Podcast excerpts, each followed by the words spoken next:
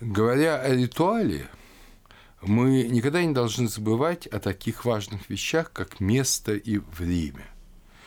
Дело в том, что священное действие в любой культуре, оно не бывает вот так просто. Все должно быть в свое время. Надлежащее время, священное время ритуала – это то, что греки называли словом по-гречески, на самом деле, керос, керос, но у нас обычно произносится на Эрасмов манер кайрос, надлежащее, подходящее. Это слово греческое «кайрос», оно имеет отношение не только ко времени, а ко всему кругу надлежащих и подходящих вещей, но в том числе и в значительной степени ко времени. И именно этим словом э, переводятся знаменитые слова из Экклезиаста. Вы помните эти слова из третьей главы Экклезиаста, начало третьей главы, Э, который очень любит приводить всему свое время, и время всякой вещи под небом, время рождаться и время умирать, время насаждать и время вырывать посаженные, время убивать и время врачевать и так далее. Вот, понимаете, всему свое время, всему свое время, время любить и время ненавидеть, время войне и время миру. Вот это не просто время как процесс, это время как некая точка или отрезок, когда именно это надлежит делать, а противоположного не надлежит делать. И в том же совершенно смысле мы видим и в 103-м псалме, вот знаменитый 27 стих 103-го псалма, на Западе 104 псалом, все они от тебя ожидают, чтобы ты, то есть Бог, дал им пищу их в свое время. Вот тоже в свое время. Не как не абы когда, а в свое время. И в Египте эта категория вот свое время в определенное время, она была очень важна. Это время богослужения время священнодействия. Это время, когда Бог проявляет свои силы. Это время, когда человек молится Ему. Это особое слово. В Египте это слово «тер». Или все выражение в свое, в его время, во время там Бога, все это эматеф, эматеф, в свое время обращает на себя, например, внимание э, знаменитая поэма Кадешской битвы Рамзеса II. Это такой высочайший триумф, если угодно, военный триумф Египта когда египетская армия в Кадешской битве э, под предводительством Рамзеса II разбивает непобедимую, казалось бы, в то время мощнейшую армию хетов. Причем в этой битве есть свой, если угодно, такой э, особый момент. Дело в том, что Рамзес находился в авангарде своей армии. Армия была большая, она растянулась на большое расстояние, корпус за корпусом, корпуса назывались, кстати, именами богов, они шли к месту битвы, а авангард, в котором небольшой сравнительно, в котором находился и фараон, царь, он оказался вдруг неожиданно среди вражеского войска. И абсолютно перевес сил был на стороне хетов, другие войска еще не подошли, и вот, призвав богов, призвав Амона Ра, встав на колесницу как простой генерал, простой офицер, Рамзес побеждает хетов. И когда подошли все остальные войска, битва была уже в целом выиграна. Ну, конечно, это абсолютный триумф. И на одном из пилонов Луксорского храма в Фивах это описано. И там вот несколько раз упоминается вот это выражение «в свое время». Значит, о Рамзесе говорится, что ты как Сет в его время. Мы, я напомню, что в Новом Царстве Сет стал образом э, вот именно не только убийцы Осириса, но и разрушителя врагов. И поэтому некоторые цари именовались Сети, да, имена некоторых царей были Сети. И вот Рамзес в этой битве, в этом, э, ну и как бы неравном поединке с хеттами, он как Сет в его время – сам Рамзес говорит о себе, используя образ скорее переднеазиатский, нежели египетский. Он говорит о боге Ваале, о Господе. Да? «Я как Ваал в его время», говорит он о себе, это все Эматеф. «Как отец мой Монту в его время, я возвращаюсь триумфально в столицу», он говорит – в других текстах, э, уже не имеющих отношения к Кадешской битве, это выражение может употребляться и в отрицательном смысле. Скажем, об Апопе. Это Берлинский папирус 3050, 36, 31. «Ты сокрушен и изгнан в твое время». То же самое, Маатек. Ра говорит, я поверг Апопа для тебя, то есть для Осириса, в его время – то есть пришло ему время погибнуть, пришло ему время быть повергнутым. Ну, или это может быть нейтральная форма, скажем, это э, Уркунден 4498, ежегодно Нил являет себя из инобытия в его время. РТРФ. В его время.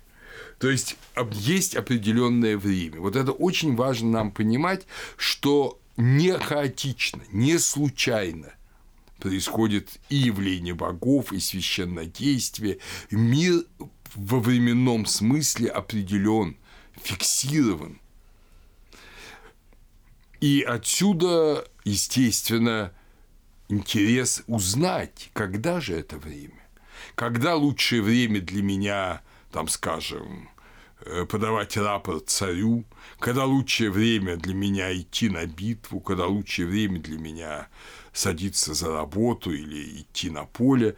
То есть, э, а когда наоборот это худшее время, и не надо, это не мое время для этого дела, и от него надо воздерживаться. Отсюда традиция гадания. Это гадание не в том смысле, что вот что там со мной будет – а когда лучше, когда воля богов максимально, ну, если угодно, энергийно сильна или, наоборот, слаба. Это очень важно было для египтян. И так как все должно совершаться в свое время, естественно, это время можно предсказывать, если уметь. Те, кто внимательно читали Библию, помнят, что в 44 главе книги «Бытия», где рассказывается об Иосифе, а, кстати говоря, рассказ об Иосифе, он содержит огромное количество совершенно египетских конкретных реалий, которые, безусловно, не мог знать составитель книги «Бытия», если бы она была составлена, там, скажем, э, уже в позднее время в Вавилонском плену или после возвращения, эти все реалии уже давно были забыты. То есть совершенно очевидно, что сама книга «Бытия» или ее прототип были составлены примерно в то время, когда и предполагали, то есть во времена, близкие ко временам исхода из Египта. И совершенно очевидно, что сам факт пребывания еврейского народа в Египте – это, опять, опять же, историческая реальность. Ну, это так, к слову говоря. И еще одна характерная вещь – сама история Иосифа прекрасного, то есть начало пребывания евреев в Египте, когда Иосиф был продан в Египет, как вы помните, и э, стал потом э, фактически вторым человеком после фараона. То есть мы понимаем, что вот он был единственным сэмером, единственным другом царя. Этот титул он, видимо, носил. Вот это время, конечно, начало Среднего Царства, это время, то есть это середина рассвета Среднего Царства, это время примерно Синусерта третьего, если это действительно все так.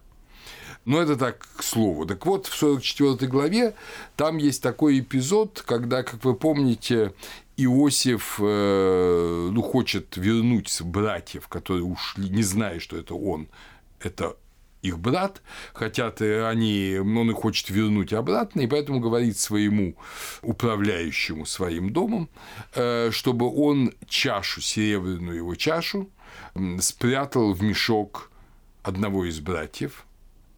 Э, ну и чтобы после находки этой чаши, естественно, этого человека обвинили в краже, в неблагодарности, ну и так далее, и так далее. Вот. И когда догоняют ушедших уже э, вот этих братьев Иосифа и находят эту чашу, то Дворецкий говорит, не та ли это чаша, из которой пьет господин мой, и он гадает на ней. Мы не знаем, как гадали на чаше, но характерный образ. Он каким-то образом гадает, то есть каким-то образом выясняет подходящее время. В самих египетских текстах множество подобных примеров. Например, в папирусе Харис один мы читаем о Рамзесе IV, слова Рамзеса III Амону о своем сыне, будущем царе Рамзесе IV. «Предрекал ты ему быть царем, когда был он еще дитя».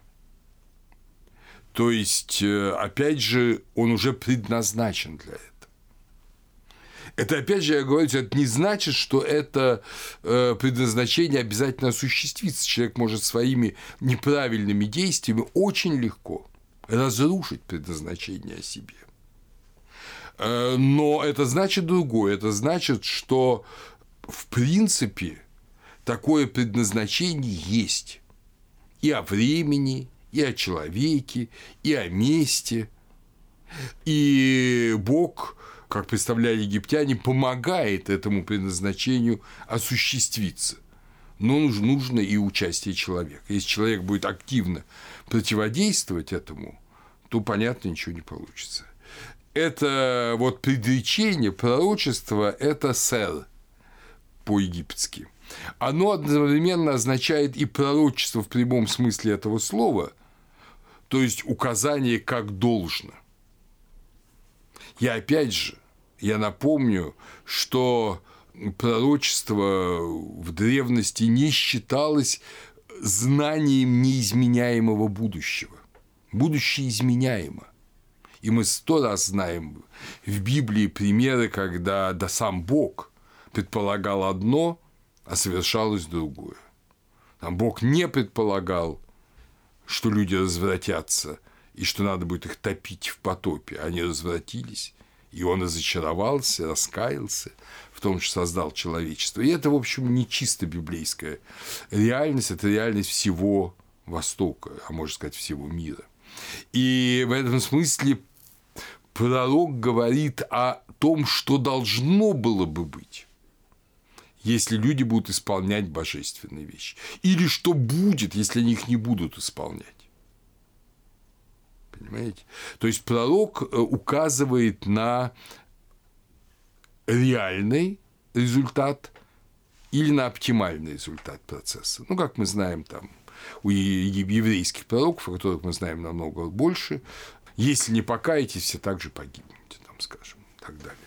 Вот. Э, но также это и житейское предсказание которое просто происходит от здравого смысла и от житейского опыта. Скажем, в рассказе о потерпевшем кораблекрушение, такой сказки, которая находится, запечатлена на Санкт-Петербургском папирусе 111.5б.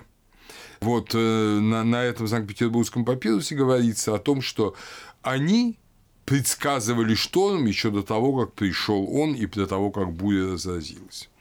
Э, вот тоже сэр но, с другой стороны, в том же, на другом Санкт-Петербургском папирусе, э, значит, 111.6б, 18 династии, пророчество Неферти, а в нем уже есть действительно пророчество о будущем. Другое дело, что большинство египтологов считают, что это так называемая псевдо эпиграфа, что на самом деле это никакое не пророчество, а ну, если угодно, обоснование прав на царство или, наоборот, восхваление даже царя 12 династии Аменемхета I. А суть этого пророчества в том, что царь Снофру, это четвертая династия, да, древнее царство, он э, хочет тоже там, развлечься, и он э, спрашивает, вот кто может мне рассказать о том, что произойдет в далеко отстоящие времена. И придворные говорят, что вот есть один такой великий человек, его зовут Неферти, он великий Херихеп, напомню, что Херихеп – это жрец-чтец, высокий священнический ранг, он великий Херихеп храма Бастет, и он может рассказать будущее – Собственно, это пророчество Неферти, которое сохранилось только в одном списке 18-й э, династии, но также оно есть, его маленькие фрагменты. Есть на паре там деревянных табличек 18-й династии, есть на ряде астраконов эпохи Рамезидов, то есть, безусловно, этот текст был распространен. Э, вот, э, этот текст, язык – это Среднее царство. Вот, Неферти говорит, что царь, вот пройдут еще многие годы, но страну ожидает страшная гражданская война, он описывает ее, причем она, как и любое вот это бедствие в прошлом, оно связано с голодом и даже со стихийными катаклизмами, скажем, Нил обмелеет. Вы помните, что и в ряде пророчеств о Египте еврейских пророков тоже говорит о том, что, говорится о том, что Нил настолько обмелеет, что его можно будет перейти в брод. Э, так вот, Нил обмелеет, э, и, в общем-то, будет полная катастрофа, люди будут убивать друг друга, все перемешается, смешается. Но потом восстанет некий Аменти, который все исправит. Но вот считают, что под именем Аменти, а Аменти на самом деле может быть образ Осириса во всех Энти-Аменти, да? Но он считает, что под образом Аменти имеется в виду Аменемхет I, и вот это тоже пророчество настоящее пророчество или псевдоэпиграфа, но египтяне верили, что это реальное пророчество о том самом страшном первом переходном периоде, который, как вы помните, начался после завершения или в конце шестой династии. И э, Неферти говорит, я буду говорить о том, что было до меня, и ничего не буду предсказывать из того, что не свершится. То есть он предсказывает только то, что свершится. И э, в речениях и Пуэра, о которых я уже довольно много и подробно говорил, помните, это другой текст о вот этом первом переходном периоде, в речениях и Пуэра говорится о том, что это действительно было предвозвещено. Все побледнели лица, предвозвещенные предками, свершилось. То есть это вот гражданская война, это социальная катастрофа. И, и Пуэр 1.10. Удивительным дело, вот такие страшные социальные катаклизмы их действительно предчувствуют. Если вы посмотрите стихотворение Блока, написанное ровно за 14 лет, в третьем году, э, за 14 э, лет до отречения царя, в день в день, 3 марта 4 года, то увидите в нем все описано все это отречение, это вся катастрофа социальная, ну, естественно, в таких пророческих тоже тонах. Помните, там, ну, не буду сейчас его цитировать, э, вот, но вы его легко найдете. И оно имеет совершенно апокалиптический вид, это стихотворение. Ну, вот, такие вещи бывают. Так что это случается, а почему мы не знаем. И вот слово и предсказания их э, любили и ценили в Египте в учениях Мерикара есть несколько таких выражений. Поколения сменяются поколениями, как и предсказывали об этом. Или Ах, той советует сыну своему, не воинствуй со злобой против юга, ибо знаешь ты, что в столице предсказывали в связи с этим, и свершится тогда то, что должно свершиться. То есть вы видите, это Берекара 73, то есть вы видите, что это не неотвратимые предсказания. Вот это вот нам важно сейчас понять, потому что некоторые из нас любопытствуют о будущем, думая, что будущее вот уже все, оно есть и просто не изменится никогда. Ничего подобного. Египтяне отлично знали, что будущее изменится, если мы будем действовать правильно. Поэтому и говорит Ахтой, не воинствуй со злобой против юга. Ну, речь идет о фивах. Потому что если ты будешь воинствовать, вот тогда то, что предречено, то свершится. А если не будешь воинствовать, то не будет этого. Но вы помните э, знаменитая книга пророка Иона, связанная с Ниневией, тоже Бог говорит, что Ниневия через 40 дней погибнет, если не покается. Она покаялась и не погибла. Понимаете, вот это вот классическое классическая вот формула пророчества. И в Египте это все было. Есть такая специальная работа Шенке «Оракулы Древнего Египта», изданная в Германии, э, вот, где это подробно все разбирается. Но важно, что вот то, что пишет Шенке, оракулы почитались равно и царями, и простолюдинами. Оракул был важным посредником, соединяющим личное благочестие с храмом и высшим сословием священников. Один из высших священнослужителей, его титул был Хемнечер Ухем, имел право, только он имел право подносить письменные вопросы оракулу и объяснять божественные изречения, полученные от оракула. Греки переводили слово «хемнечер» словом «пророк», «профитис». То есть э, это служение было важным, так же, как и в Греции, между прочим. Только намного более явным и ясным. Вы знаете, что дельфийский оракул редко говорил пифия, редко говорил понятные вещи. А здесь все, в общем, было достаточно ясно. При этом сам пророк мог сказать о себе – обращаясь к человеку, как это есть в поучениях Аминхотепа сына Хапи. «Я посланец госпожи небесной», речь идет об Исиде Каптовской, «я состою среди внешнего круга придворных ее. Скажи мне прошение, соперут твои, дабы мог я представить их госпоже двух стран, ибо слышит она прошения мои». Вот такое вот место пророка оракулы считались посланниками Ухему, богов, конкретного бога, Птаха или Ра, они подносили правые дела великому богу, посредниками которого они были. То есть э, они подносили, вот если человек спрашивал, вот как мне быть, как мне быть, вот э, таково мое дело. И он должен был честно написать Египет был страной письменной культуры, он должен был честно написать, что, в чем проблема. Любая малейшая ложь – это был невероятный грех перед Богом. И вот эту честную правду, маат, подносили великому Богу, и Бог выносил суждение через оракула и сообщал людям.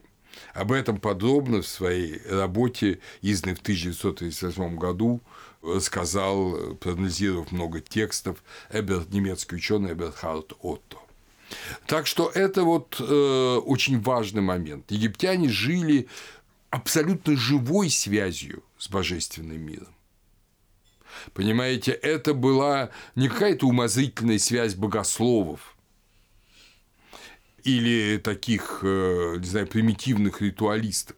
Это была связь, которая была ясно ощутима, вот это живое соотношение э, божественного и человеческого. Человек и Бог, они находились в диалоге. Сейчас у нас мало кто умеет находиться в диалоге молитвенном с Богом. Э, скорее, так сказать, мы действуем как люди с завязанными глазами на ощупь в божественном мире. Вот для египтян это не была такая проблема. Вот они достаточно ясно понимали с возможностью отношений с Богом, также достаточно ясно понимали, что человек своими грехами может отойти от Бога, и тогда, соответственно, божественный мир для него закроется или откроется его только гнев, а не э, его милость и поддержка и помощь. Как уже я не, э, вам рассказывал в прошлом, когда мы говорили о Сирисе, центром, э, нервом египетской религии были ассирические таинства. Помните, Джесери Шатау. И вот, э, коль мы сейчас говорим о ритуале, то очень важно, что до нас дошел текст, который, конечно, там никак чинопоследование литургии с такой подробностью Э, такое бы никогда не решились египтяне написать, э, но достаточно подробно. Это совершенно уникальный текст, э, рассказывает о вот этих таинствах Осириса. Причем этот текст тоже древний, он тоже относится к эпохе вот того самого Синусерта III, о котором мы с вами уже говорили в связи с Иосифом. Помните только что? Вот. А эпоха Синусета III – это 1878-1843 годы до Рождества Христова. Ну, чтобы понять то, что сейчас будет рассказано, то, что мы сейчас прочтем, а я хочу вам прочесть этот текст, он небольшой, но он стоит того, потому что он совершенно уникальный, ему посвящено очень много работ египтологов, тем более он хранится в Берлинском музее. Вот, а коль он хранится в Берлинском музее, это э, под номером 1204.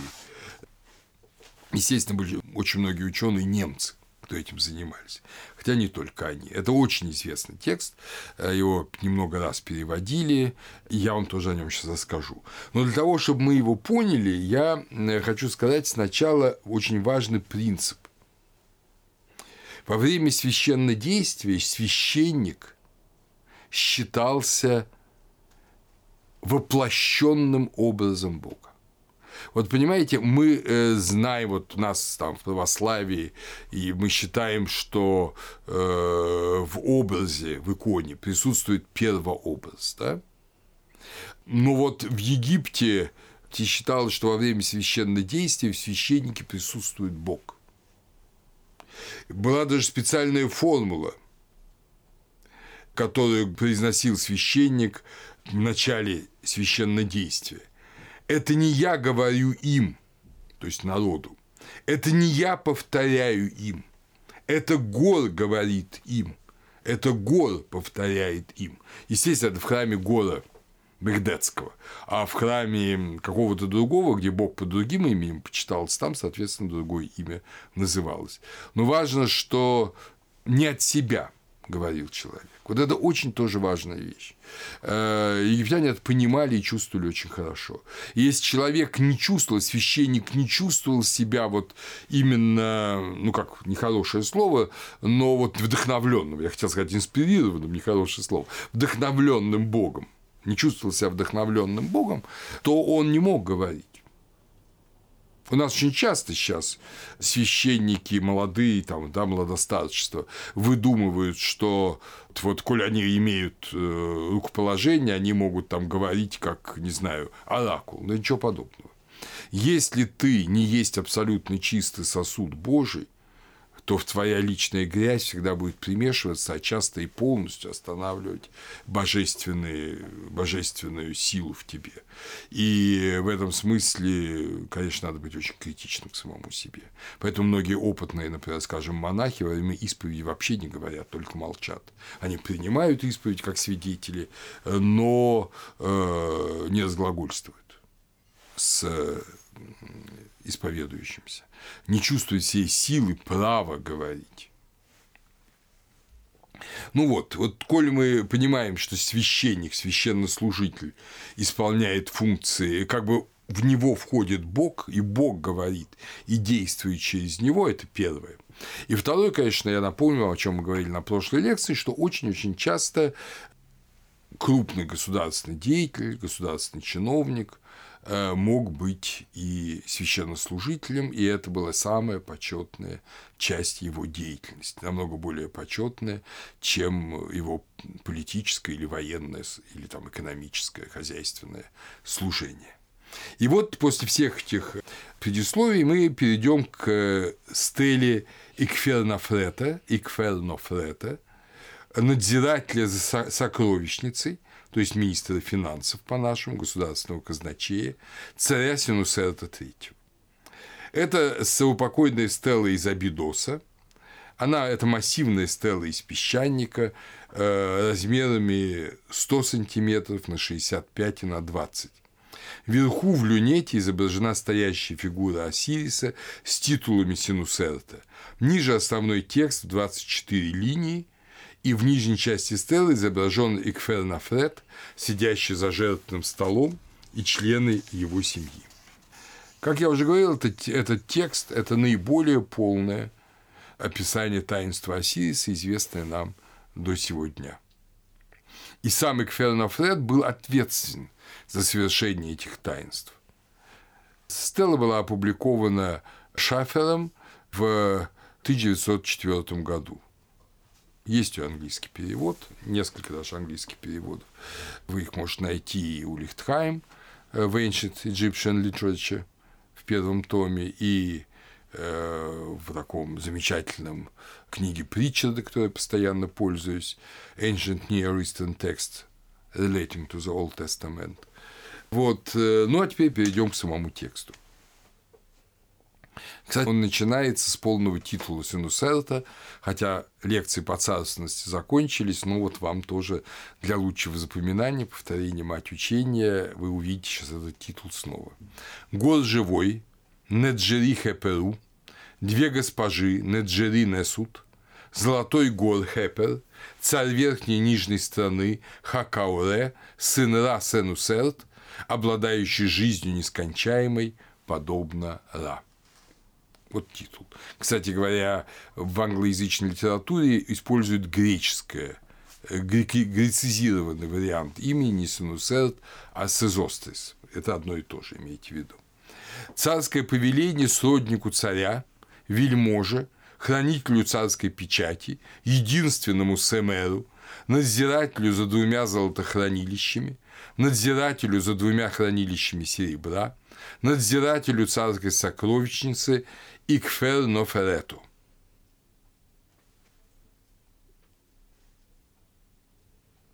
Соизволило мое величество, дабы отправился ты вверх по Нилу, в Тиницкий Абидос, дабы воздвигнуть статуи отцу моему Осирису Хентуаменти и поклониться сокрытому образу его, поднеся прекрасное золото, которое он Осирис, позволил моему величеству привести назад из Нубии как трофей славной победы. Э, мы не знаем, о чем тут идет речь, почему привести, то есть вернуть. Возможно, оно было захвачено в период смутного времени. Это золото, мы не знаем этого, это реалии. Но важно для нас другое, что э, Синусерт именует своим отцом Осириса. Понятно, у Синусерта был отец земной, но он здесь гор. Не случайно он в титуле постоянный гор, имя гор живой. Да, он гор, и поэтому отцом его является, понятно же, Осирис. И он дает распоряжение своему ближайшему вельможе, единственному Семеру, своему казначею и хранителю печати, то есть, ну, можно сказать, второму человеку в стране, вот совершить эти важнейшие действия. Воистину, ты должен сделать это наилучшим образом во благо отца моего Осириса, ибо мое величество посылает тебя прикровенно. Шепсет, да? Прикровенно, чтобы ты соделал все для ублажения сердца моего величества. То есть это не торжественная поездка, это забота, прикровенная забота о эм, Осирисе, его святилище. Э, «Ибо ты был взят ко двору, как ученик моего величества. Ты рос, как приемный сын моего величества, и как единственный ученик во дворце моем. Несколько людей в Египте, в Древнем Царстве, в Среднем Царстве, э, ближайшие вельможи царя практически в тех же словах описывали свою близость к царю.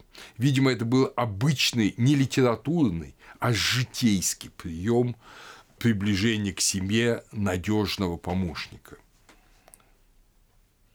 Мое величество сделало тебя другом с эмером своим, когда был ты еще юношей 26 лет. Вы видите, что речь идет не о мальчике. 26 лет – это хороший возраст. Но для египтянина, который хотел дожить до 110 лет, 26 лет, понятно, это еще юноша. Так поступило величество мое, ибо увидел я, что ты прекрасный советник, изящной речью своей, уже из утробы матерней вышедший мудрым. И ныне мое величество посылает тебя соделать это, так как ведает мое величество, что никто не сможет соделать это, кроме тебя. Итак, отправляйся и возвращайся, когда соделаешь все, что повелело мое величество. Это вот первое, это как бы приказ, декрет царя. Дальше уже слова самого Икфернафрета.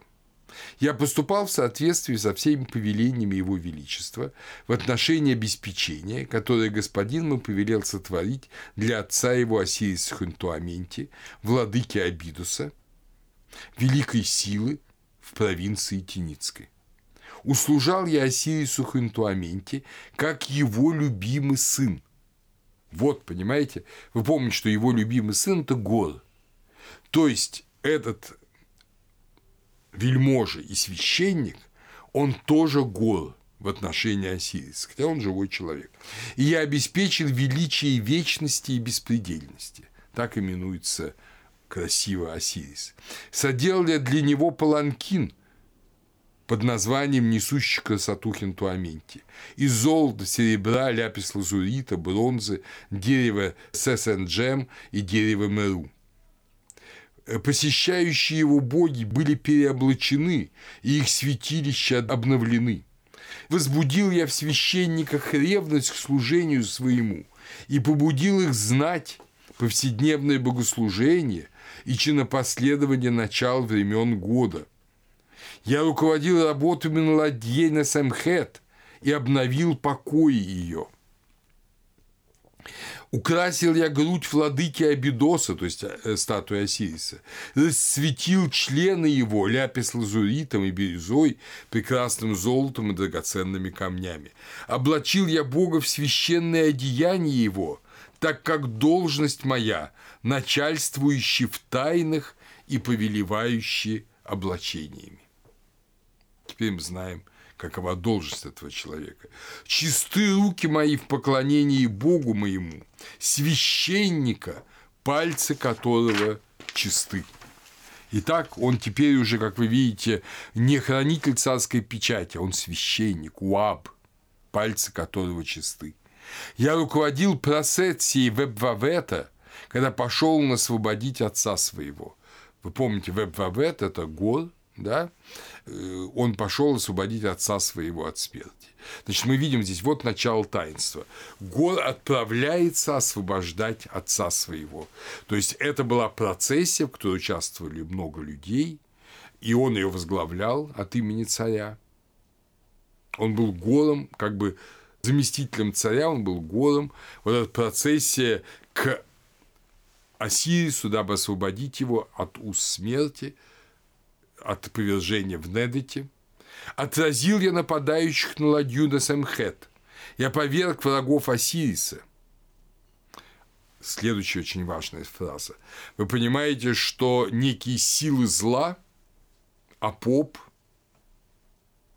это уже после того, как он освободил Осириса от Уссета, а поп и некие демоны пытались напасть на ладью Несахмет. Но понятно, что это было некое ритуальное действие. То есть были люди, которые изображали вот этих врагов Осириса, врагов Ра, и он их отражал. То есть мы видим, что это было большое представление. Мы не знаем, что это было на самом деле.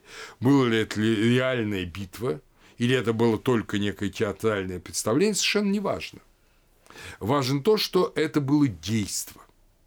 И когда вот мы с вами потом будем занимаясь Древней Грецией, пытаться понять, что такое были элевсинские мистерии, дионисийские мистерии, мы увидим, что там тоже было действо. Действо. И вот это действие и представление. И если внимательный участник литургии христианской особенно в православной церкви, где она в наиболее таком адекватном виде сохранилась, а может быть в древневосточных церквях, где кое-где она сохранилась еще более полно. Вот, если он внимательно войдет в ее глубину, внимательно продумает, прочтет, прочувствует тайные молитвы священников, предуготовительные молитвы, благодарственные молитвы священников, действия, которые в это время совершает священник, потому что совершает целый ряд действий, да, переход от жертвенника к престолу, э, омовение рук, там, коленопреклоненные молитвы и так далее, и так далее, и так далее. Вот если он все это внимательно продумает, то он увидит, что действо, конечно, в очень таком скромном виде, ну, менее, не массовом, происходит и тут. Потому что священное действие – это всегда именно действие. Действие. И в нем участвуем мы все. Вот, вот особенность. Что касается Египта, мы будем сейчас думать. Я думаю, что то же самое было в Египте. Сейчас, когда мы будем смотреть последование священнодействия, мы будем думать, участвовали все или не все. Вот, но здесь у нас это заведомо участвуют все. Итак, поехали дальше с нашим разговором. «Вел я великое шествие и следовал за Богом на его пути». Значит, соответственно, что, о чем идет речь? Несли статую Осириса. Мы поймем, что это не просто статуя скоро, что это статуя и Бог одновременно, и он следовал за Богом на его пути, предводительствуя великим шествием. Великое шествие, значит, у него было много людей. «Сделал я парус на ладье Бога, и Тхот наблюдал за плаванием на ней таинственные слова, мы не знаем, как, кто был Тхот, был ли он, это какой-то священник, или это тоже статуя, но он сделал парус, очень важно, снабдил я корабль под именем «Воистину восстает владыка Абидоски» покоем. Покой – каюта, в которой находилась статуя. И навесил прекрасные знамения его – дабы мог он следовать в область Пекер. Значит, понимаете, этот корабль с Осирисом плывет в область Пекер. Знамение его – это что это? Знамена или геральдические некие изображения. Я очистил путь Бога гробницы его. Махат. Гробница его в Пекере.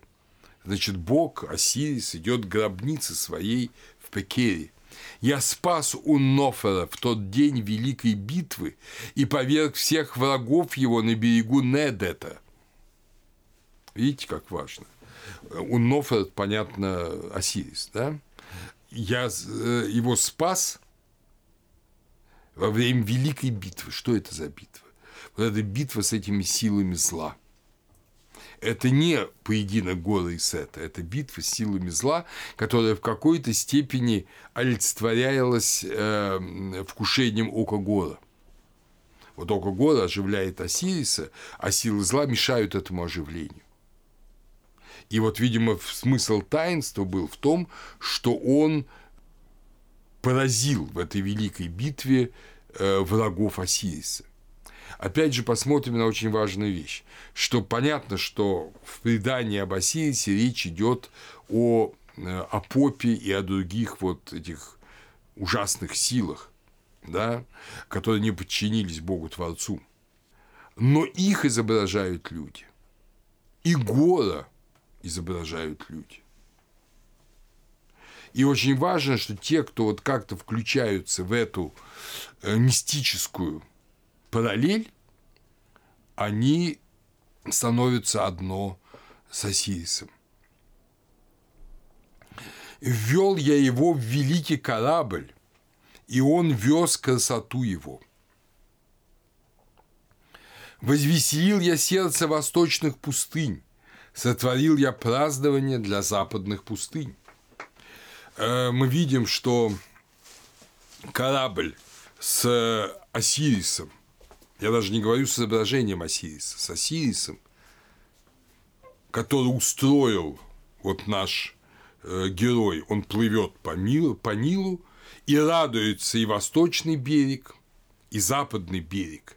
Это великой победе, потому что Осирис воскрес, а его враги повержены на берегах Недота. Вы помните, когда-то Сет поверг Осириса на берегах Недота.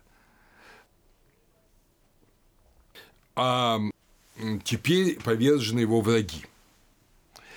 Значит, возвеселил я сердце восточных пустынь, сотворил я празднование для западных пустынь, когда узрели они красоту ладьи Несахмет, пристающей как брегу в Абидосе. Привез я Осириса Хентуаменти, владыку Абидоса, на место его Последовал я за Богом в дом его. Очищение его было соделано. Просторным очение дома, просторным стал трон его, а трон его – это Исида, да? Ибо ослабил я узел, вот здесь потеря текста, и опочил он среди близких своих, окруженный друзьями своими. Вот совершилось это великое таинство. Так что теперь вы познакомились, дорогие друзья, с описанием, вот хотя бы пунктирным описанием таинства. Вот поверьте, что даже для греческих таинств такого подробного описания нет. Еще более приближенные наши знания. Так что эта стела – это просто сокровище. Чудом решились, не знаю, э, вот Херна Фред решился записать это, и чудом она дошла до нас. А теперь, дорогие друзья, перейдем к пониманию такого, что такое храм. Мы уже немножко говорили о храме, сказали, что это дом Божий, head nature, вот, говорили о символике храма Иуну, и говорили о солнечных храмах, о первых храмах в Абу-Гурабе – который был построен не у Сара. И теперь мы немного более подробно коснемся храмовой символики Египта, потому что она как бы нас вводит тоже э, ну, вот в эту священную жизнь людей. Интересно, что вот эти храмы в Абу-Гурабе, храмы, посвященные Солнцу, а вы помните, бог этой страны Солнце, да? Говорит Ани своему сыну. Вот э, храмы Ра, они имели особую архитектуру. Они не имели крыши. Э, среди храмов, воздвигнутых богам, храмы солнечному богу имеют открытые дворы, но в них нет храмовой постройки, которая находится, надлежит находиться священному изображению. Вот в этом храме нет священного изображения. Смысл этого в том, что солнечный бог должен сам литься свободно. Нет никакой необходимости представлять его какой-либо формой, пишет Зигфрид Моренс. От противного мы сейчас увидим, что в других храмах, в других божествах это необходимо. Но тут само солнце и светолитие солнца – это естественный естественный образ Бога. И поэтому, когда мы сейчас перейдем к искусственным образом Бога, созданным человеческими руками, а потом еще и к другим образам Бога, вот мы должны помнить, что они есть лишь изображение вот этого естественного, божественного, которое в случае с Солнцем не нуждается в изображении ибо само, само светило и заливающий все солнечный свет – это и есть икона Бога. Поэтому храмы, вот солнечные храмы в Гелиополе, в Абу-Гурабе – это площадки, это платформы, о которых я вам рассказывал, да, платформы с обелисками, э, на которые падают солнечные лучи. И там собираются люди и молятся солнцу. Но классический египетский храм, когда речь о других храмах, он имеет э, достаточно, да, мы говорили о вот этих старинных храмах круглых из тростника, да, их называют итерти, да, но классический храм – это прямоугольный храм, который строится по одной такой схеме. Ну, во-первых, перед храмом, естественно, двор, там бассейн для омовения, он именуется Нуном, это мы все уже знаем. А сам храм, он немножко приподнят всегда на ступенях, он как бы над землей.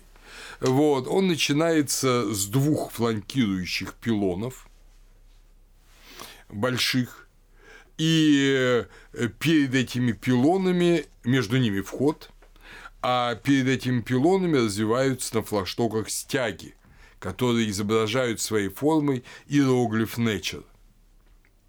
Следом за ним большой зал со множеством колонн или иногда просто внутренний двор. Усехет Меша. Усехет Меша – палата множества.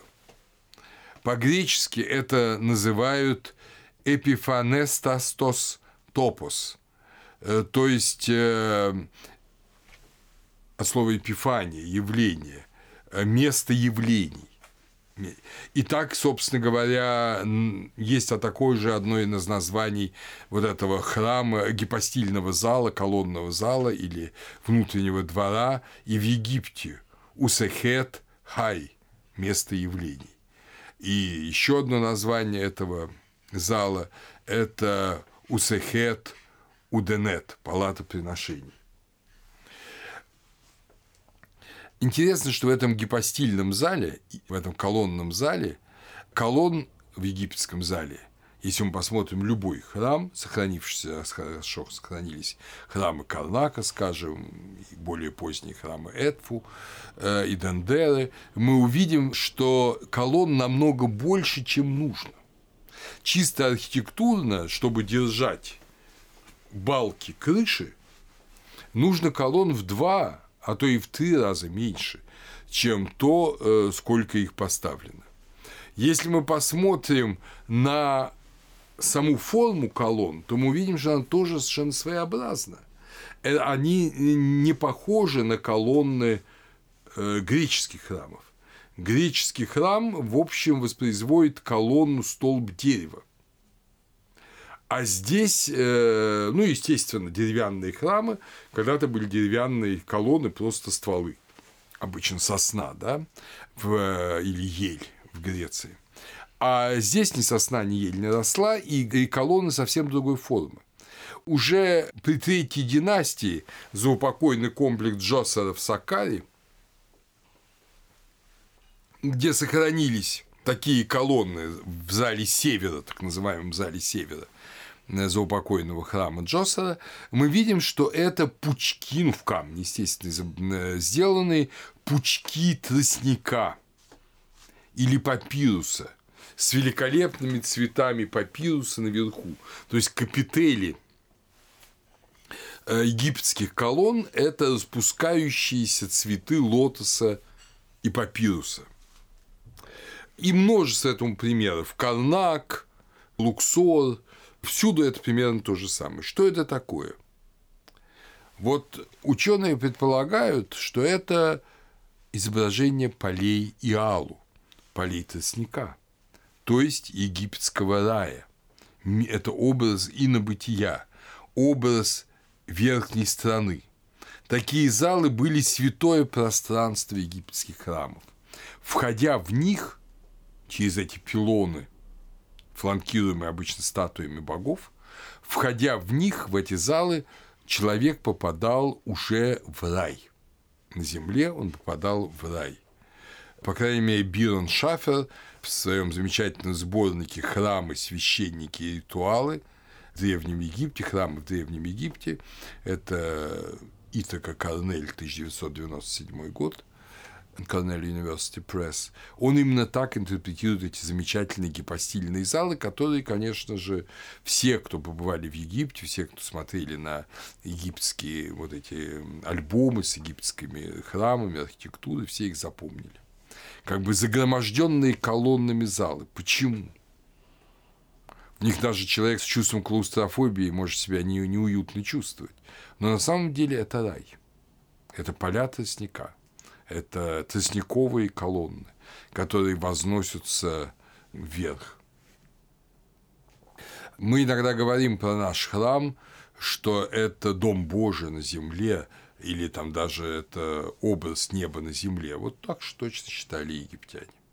Это был образ неба на земле, и как любой образ в Египте, где очень сильно было ощущение первообраза в образе, как, собственно, и у нас с иконами, да, вот этот зал был священным, святым, ничто нечистое туда не могло войти, как оно могло войти в рай, как нечистое могло войти в рай.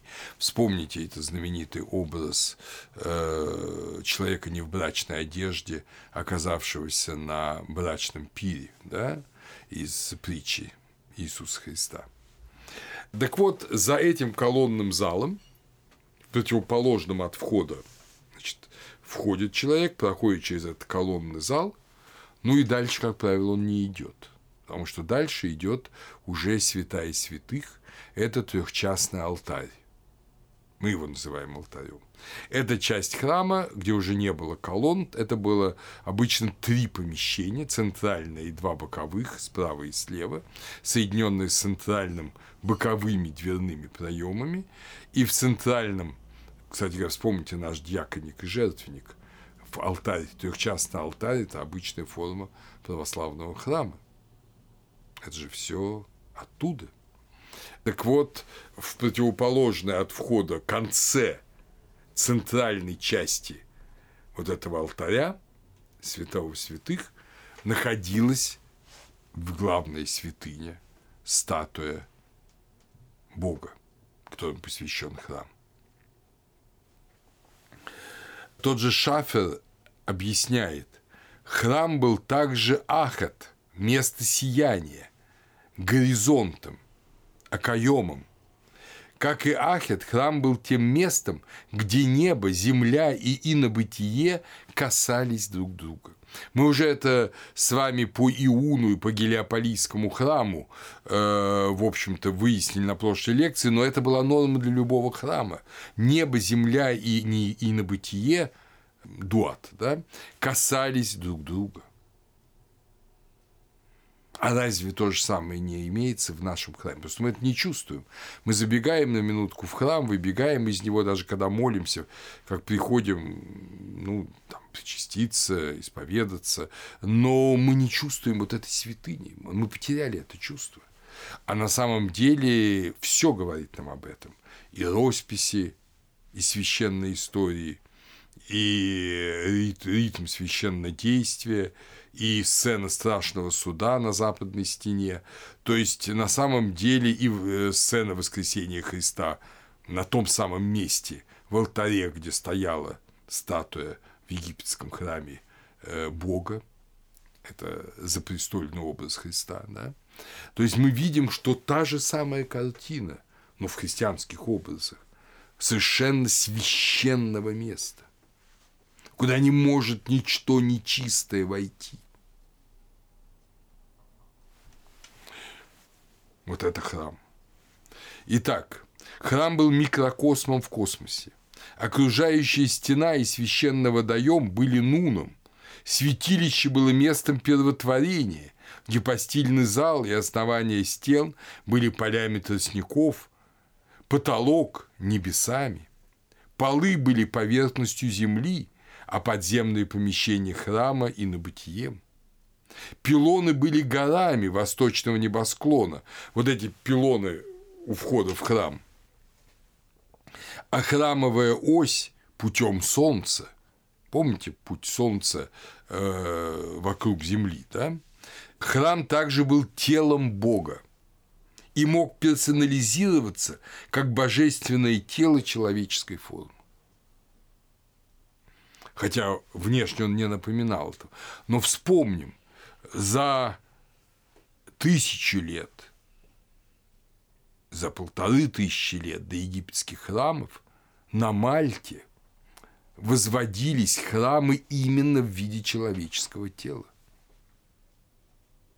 И очень напоминающие по архитектонике э, с алтарем, с тройным алтарем, очень часто напоминающие по сути своей египетские храмы. Хотя, конечно, они были не прямоугольные, а такой живой человеческой округлой формы. Это Хай Софиэли, э, храмы Гигантии на Гоцо. В общем, их довольно много на Мальте, на, на островах Мальты. Для мироздания это было божественное тело Творца. Когда мы с вами будем изучать Индию, мы будем говорить о Махапуруше, о том великом человеке, таинственное слово, которое принесли в жертву, или который сам себя принес в жертву ради творения мира. Вот храм в некотором роде изображал этого человека. И в этом смысле можем сказать, что и христианский храм в некотором роде образ тела Христа. Быть в храме означало быть в теле Бога, соединяться с Богом и физически, и мистериально. Вот что пишет Шафер.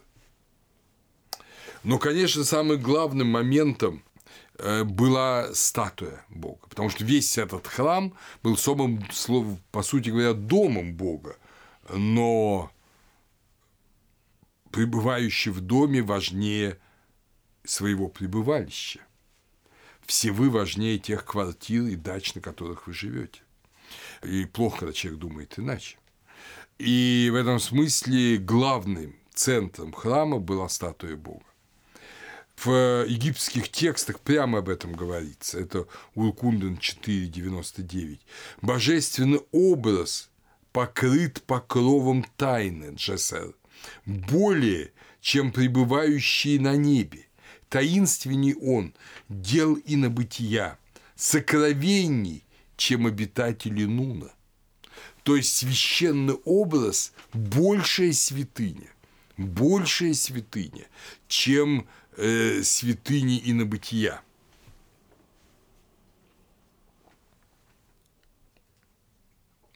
Эта статуя, это была рукотворная статуя. Но вот мы видим, что в храмах солнечных это были просто излияния солнечных лучей, не рукотворная статуя. И египтяне очень много знали вот этих образов нерукотворных. Например, в надписи из Большого Оаза, опубликованной Брукшем в Лейпциге, говорится «Явление твое, Амона, Нильский поток». То есть твоя статуя, твой образ – это река Нил – потому что она дает жизнь Египту. И ты даешь жизнь Египту. Поэтому Нил твоя икона. Хапи. В другом месте в папирусе Нескхонс 3 говорится 21 династии, его образ Амона в боге каждом. Абутеф эмнечернеб, его образ в боге каждом. То есть оказывается, что любой умерший, любой человек, потому что здесь именно они имеются в виду под именем каждого бога, ну, если угодно, любой дух, они – это образы ОМОНа. То есть и мы все, и каждый из нас образ Божий. И мы опять же вспоминаем слова да, и Новозаветный. Разве не знаете вы, что вы образ Божий и Дух Божий? Что вы дом Божий, и Дух Божий живет в вас. То есть, понимаете, храм – дом Божий, и каждый из нас – дом Божий.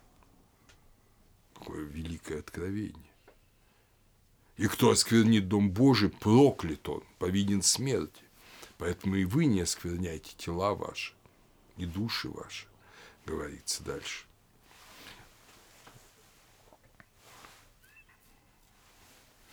В молитве и в общей ориентации своей жизни, пишет Зигфрид Моренс, э, египтяне, как правило, соотносили себя с единственным Богом.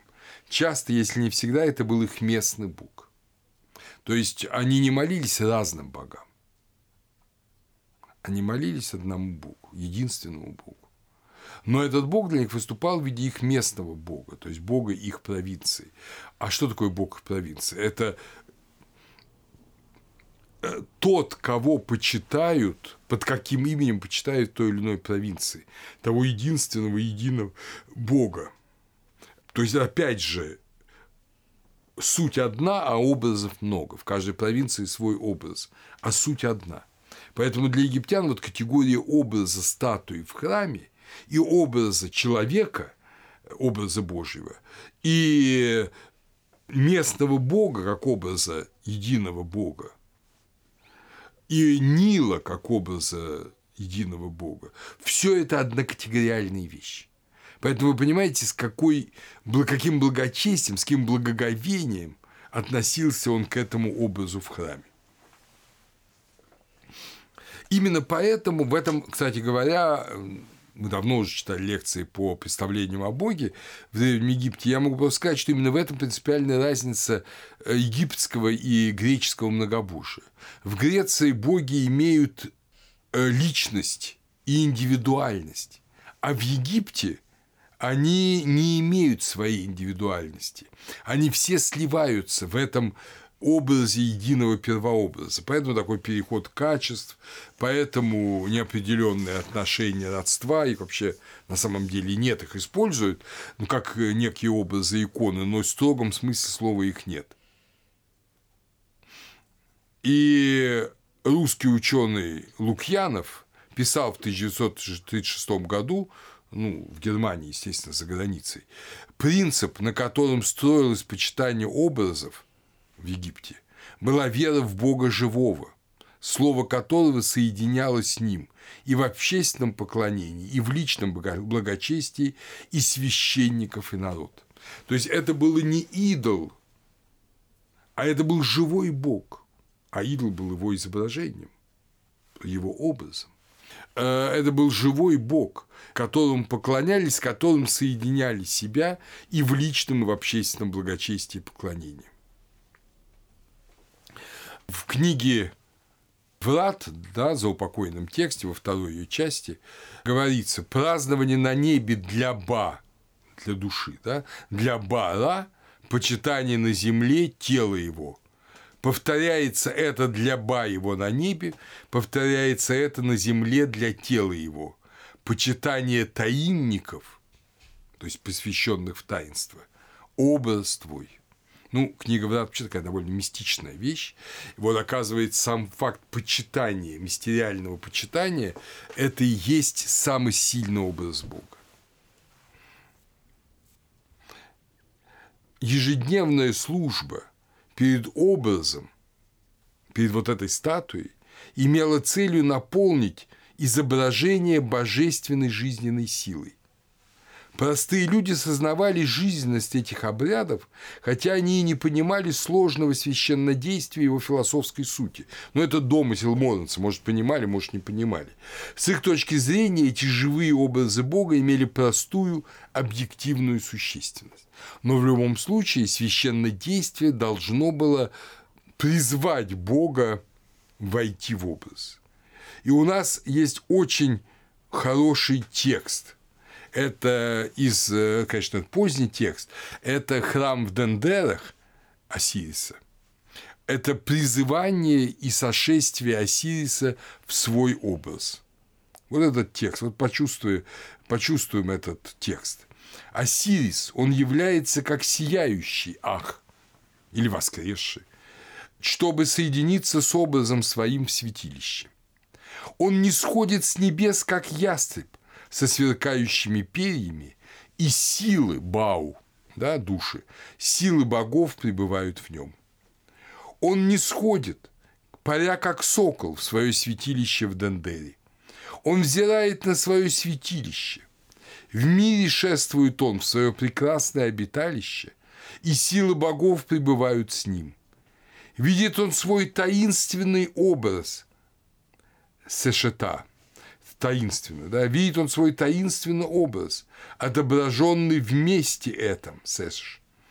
Его изображение, Бес, начертанное на стене.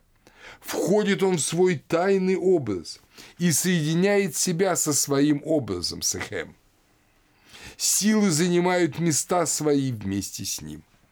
Вот сошествие Бога в образ.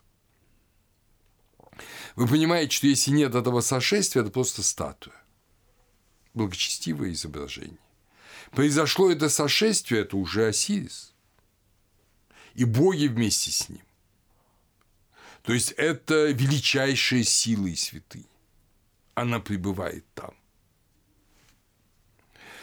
И есть многочисленные подобные тексты из Эдфу, и из других храмов, где изображает соединение Бога со своим изображением. Есть священник специального титула э, соединители образа и первообраза. Сема Иру Сема Хеперу. Сема Хеперу. Вот тот, кто соединяет образ с первообразом начиная с мемфисского памятника Шабака Стоун, да, войти в статую Бога, войти в его образ, ак, это Бог и его образ на земле соединяются. входят боги в образы свои, вошли об... боги в образы свои. Мы так это перевели. Но в египетском языке это настоящее повторяющееся время. Есть такое в египетском языке, э, настоящее повторяющееся. И вот, собственно говоря, оно используется в этой строке. То есть входят регулярно боги в образы свои. Значит, богослужение начинается с того, что Бога призывают войти в образ свой, и Он входит в образ свой. И тогда богослужение уже идет не перед идолом, который не видит, не слышит, не обоняет, а перед Богом.